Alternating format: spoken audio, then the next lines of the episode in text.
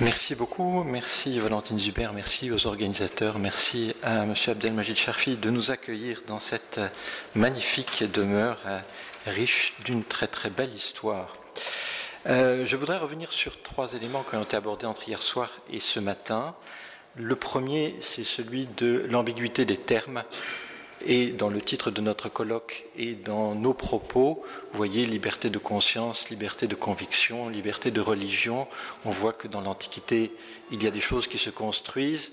On voit que sur une longue durée, c'est très difficile de savoir quel terme il faut adopter. Et euh, si le colloque est intitulé Liberté de religion et de conviction, ce n'est pas forcément un hasard. Il me semble que c'est un pli du temps euh, qui est porté par les anglo-saxons et de plus en plus dans les textes des Nations Unies, vous avez euh, Freedom of Religion and Belief. Ce qui en français ne donne pas tout à fait liberté de religion et de conviction, mais pourrait donner plutôt liberté de religion et de croyance, hein, même si belief est large. Et si je le traduis en arabe, ça donne Huliyat al-Din ou Huliyat al-I'tiqad, et pas Huliyat al-Damir. Et si je vous dis Haliyat al-I'tiqad et Haliyat al-Damir, vous avez deux choses très très différentes, quand je vous le dis pour les, arabophones bien sûr. Et donc je crois que c'est très très important de... En français, il y a un flottement, en anglais, il y a un flottement aussi. Il me semble que la langue arabe est la plus claire pour dire ce que l'on veut dire. Et ce n'est pas pour rien si c'est, ou ce n'est pas un hasard non plus, si c'est un Libanais, Charles Malik, polyglotte, qui a dit Nous mettons dans l'article 18 de la Déclaration universelle des droits de l'homme, Huliyat et Damir, qui d'ailleurs sur le site des Nations Unies aujourd'hui est traduit Huliyat et Wijdan. Ils ont fait sauter Damir et ils ont mis Wijdan à la place, ce qui n'est pas non plus un hasard. Euh, première remarque. Deuxième remarque, en introduction, la réversibilité. Je me bats contre l'idée d'une histoire progressive, c'est-à-dire une émancipation progressive de l'humanité. Prenons un exemple très court et très clair le cas français, 150 ans après avoir adopté la Déclaration universelle des droits de l'homme et du citoyen, Déclaration des droits de l'homme et du citoyen, euh, la France, en quelques semaines, tourne le dos au principe de liberté et d'égalité, après un traumatisme d'une défaite, mais dans un contexte qui était porteur du rejet. Et ça, c'est important, hein, parce que c'est une population entière qui retourne contre elle-même deux principes qu'elle portait depuis 150 ans pas de manière euh, linéaire non plus. Donc il y a réversibilité et il y a fragilité, comme le disait très bien hier Razir El Troisième et dernière remarque euh, introductive, la conception anglo-saxonne insiste bien davantage sur religious freedom, la liberté religieuse, que sur la liberté de conscience, même s'ils ont le terme qu'ils entendent le plus souvent comme liberté des cultes. Mais ce que dit la liberté de conscience, c'est un droit individuel et le droit de ne pas croire, de se sortir hors du cadre de la croyance, de se situer hors du cadre de la croyance. Ce qu'ont du mal à comprendre les anglo-saxons qui considèrent en partie que l'athéisme est une autre forme de croyance et pas une sortie du cadre de la croyance.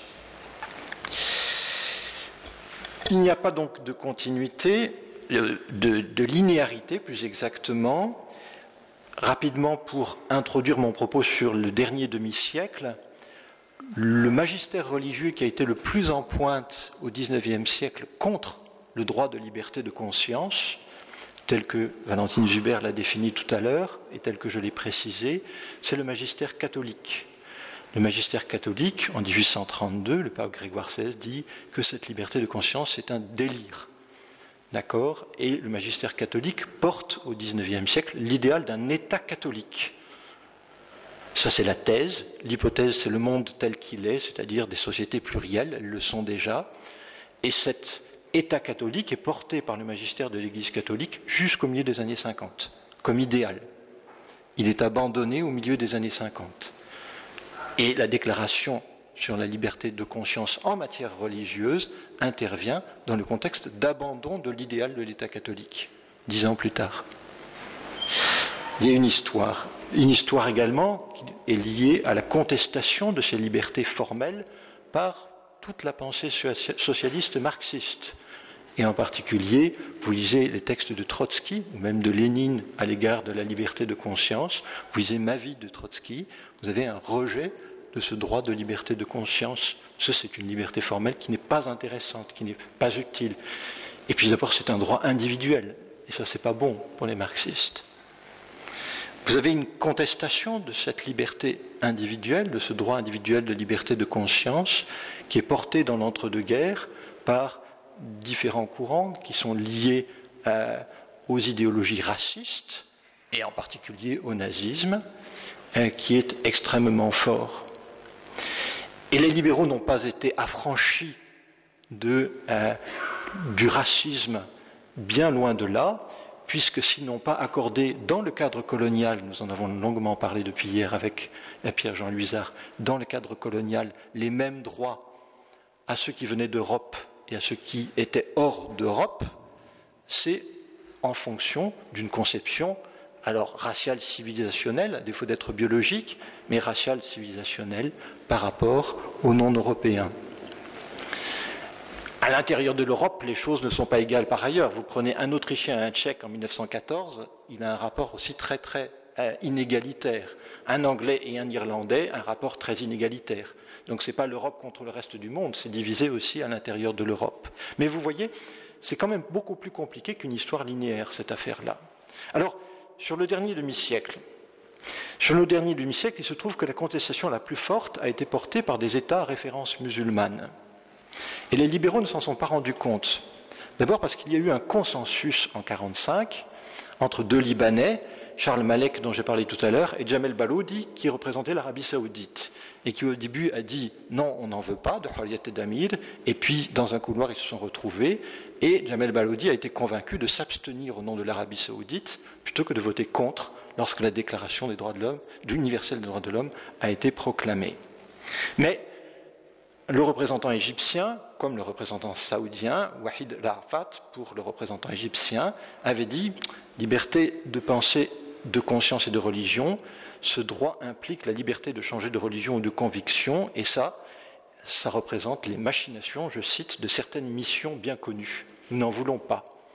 Alors il a quand même accepté la déclaration, mais il a fait sauter, c'est-à-dire lui et ses successeurs, ont fait sauter dans le pacte civil euh, le pacte international sur les droits civils et politiques la mention explicite du droit de changer de religion ou de conviction et l'a remplacé par une autre expression, la liberté d'avoir ou d'adopter une religion ou une conviction de son choix, ce qui n'est pas la même chose.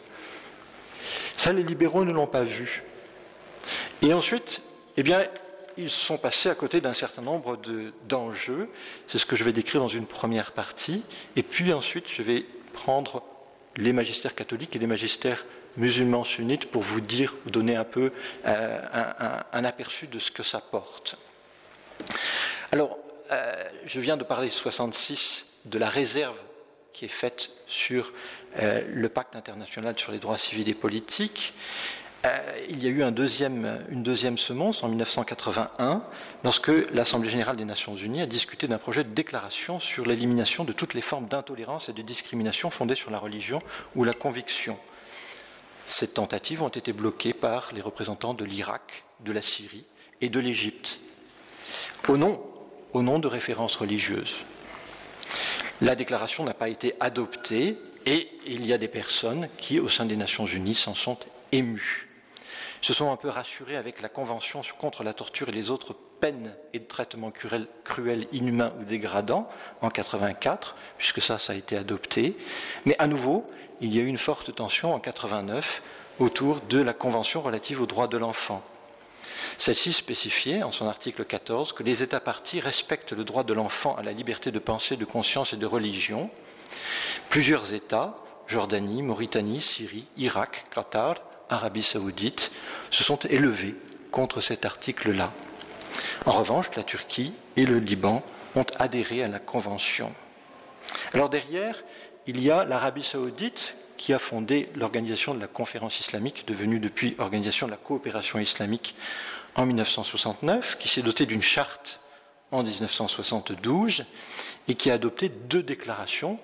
On les a évoquées au cours de euh, notre séminaire au cours des deux années, la déclaration de Dakar sur les droits de l'homme en islam et la déclaration sur les droits de l'homme en islam du Caire du 2 août 90.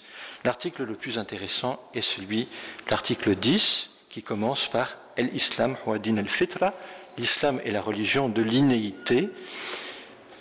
Il n'est pas permis de soumettre ce dernier à une quelconque forme de pression ou de profiter de sa pauvreté ou de son ignorance pour le convertir à une autre religion ou à l'athéisme. C'est bien du musulman dont il était question ici, puisque le musulman est celui qui porte la religion naturelle, originelle. Cet accent a été conforté avec la Déclaration des droits de l'enfant et sa protection en islam, et un covenant des droits de l'enfant en islam, qui est un autre texte et qui euh, emprunte à la même logique. Je passe vite, mais vous l'aurez dans le texte sur les citations. Enfin, en réaction et plutôt en continuité avec ce qu'a dit notre collègue Mouakrit hier soir, le texte euh, remarquable des années 90, c'est celui du Code pénal arabe unifié, signé par tous les ministres de la justice des États de la Ligue des États arabes, euh, qui inclut euh, les hudud, et je vous lis l'article 162 et 163 l'apostat est le musulman, homme ou femme, qui abandonne la religion musulmane par une parole explicite ou un fait dont le sens est décisif, insulte Dieu, ses enfoyés ou la religion musulmane, ou falsifie sciemment le Coran. Article 163. L'apostat est puni de la peine de mort s'il est prouvé qu'il a apostasié volontairement et s'y maintient après avoir été invité à se repentir dans un délai de trois jours, ce qui est lié à, la tradition, du fiqh.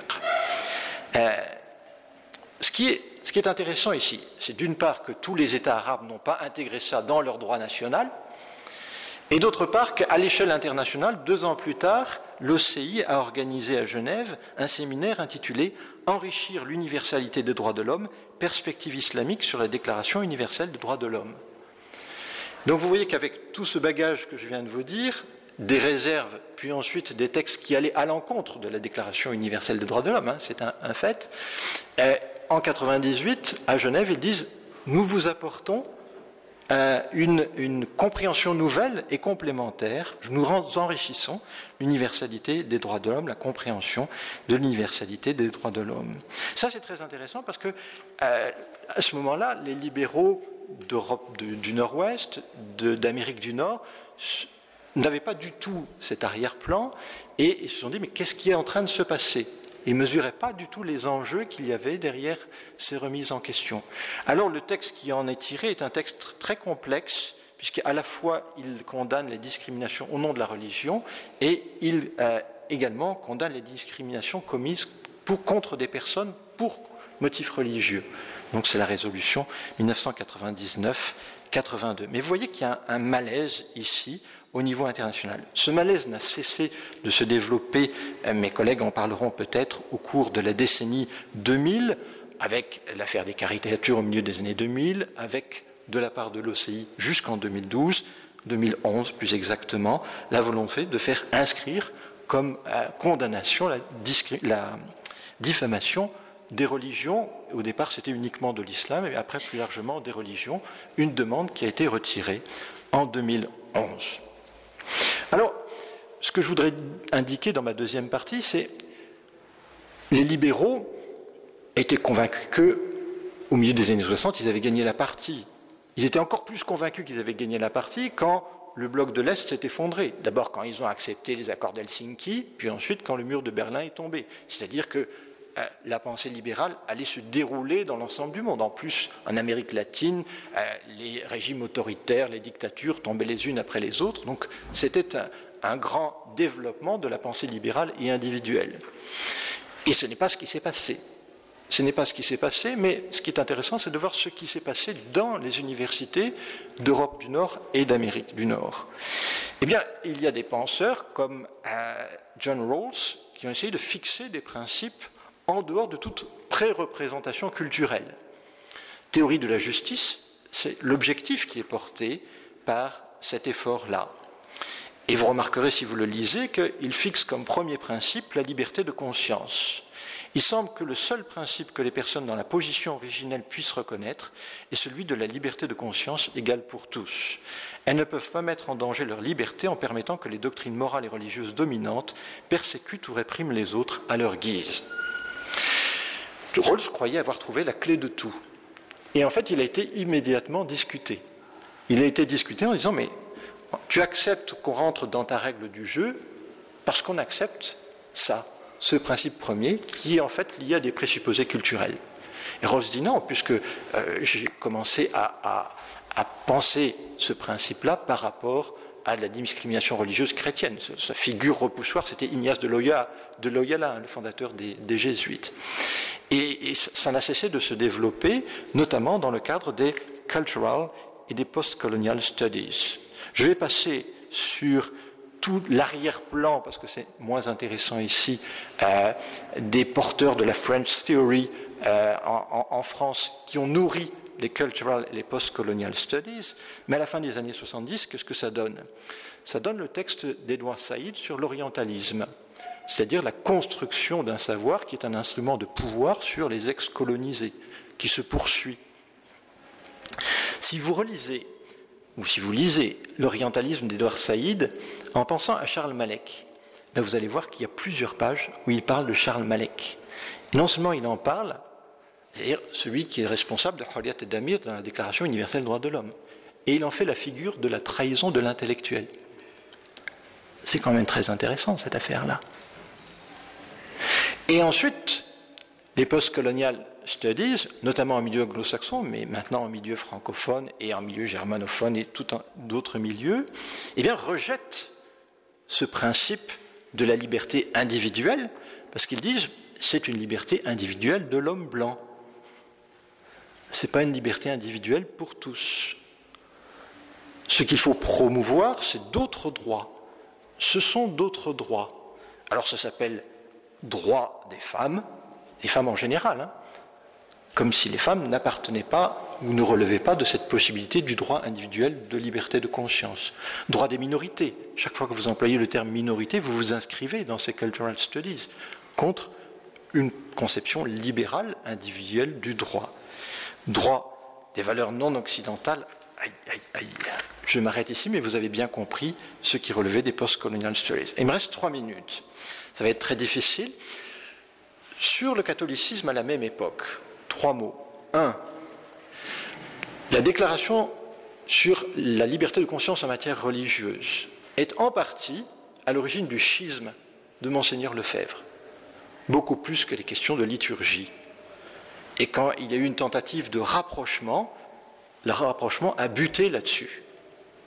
Il n'empêche que le magistère de l'Église catholique a continué à porter, tout en reconnaissant d'une part cette liberté de conscience en matière religieuse et tout en applaudissant les accords d'Helsinki, euh, et Jean-Paul II a applaudi également la Déclaration universelle des droits de l'homme, a porté euh, une parole pour dire il y a une vérité objective à laquelle tout le monde doit se rendre. Et il y a une nature de l'homme.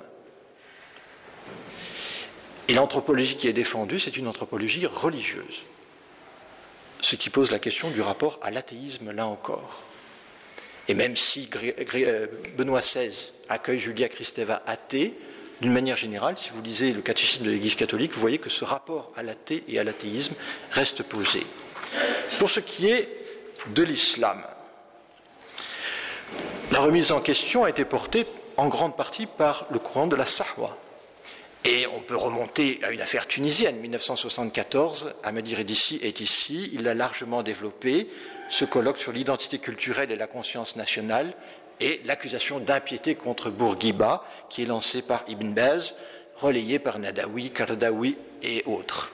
Dans cette logique, il y a eu la constitution, le projet de constitution islamique qui a été rédigé par les Cheikh de Lazare en 1978, qui inclut les Hudud, les Ahkam Sharia et autres, et qui ne reconnaît pas la liberté de conscience.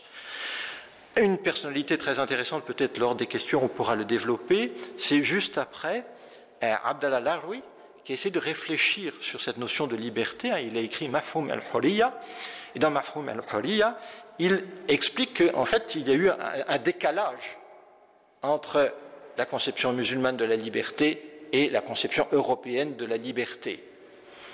Et ce qu'il en retire, c'est que finalement, les musulmans n'ont pas eu besoin de ce concept et de ce droit parce que, en dépit du droit du fiqh, l'État n'a jamais été assez fort pour l'imposer donc il y a eu toujours une marge d'appréciation.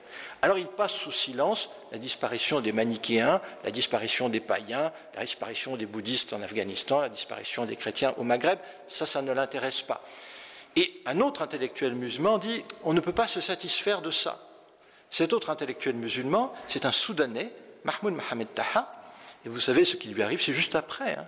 Vous savez ce qui lui arrive, il est accusé d'apostasie, lui qui a écrit Aujourd'hui, nous bénéficions par la grâce de Dieu et par la grâce du long effort de l'homme de la quintessence de l'expérience humaine en matière de droits de l'homme.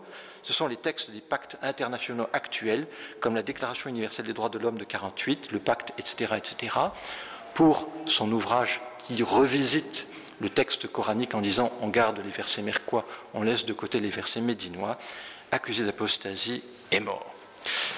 Je vais passer sur toute la fin, mais je voudrais conclure autour de ce qui s'est passé en Tunisie.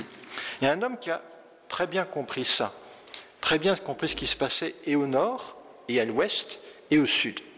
C'est Rachid Ranouchi. Rachid Ranouchi sera vraiment euh, ma conclusion publie Al-Hurriyat al-Amma fi al-Dawla al-Islamiyya en 93 et il le réédite en 2011. Il dit deux choses très intéressantes. Un, ça me permet de faire mon lien avec les sciences humaines. Un, que ce qui est appelé sciences humaines, ce ne sont pas des sciences humaines, parce qu'elles ne prennent pas en compte l'homme intégral. Et l'homme intégral, c'est la conception de l'islam din al-fitra, bien sûr.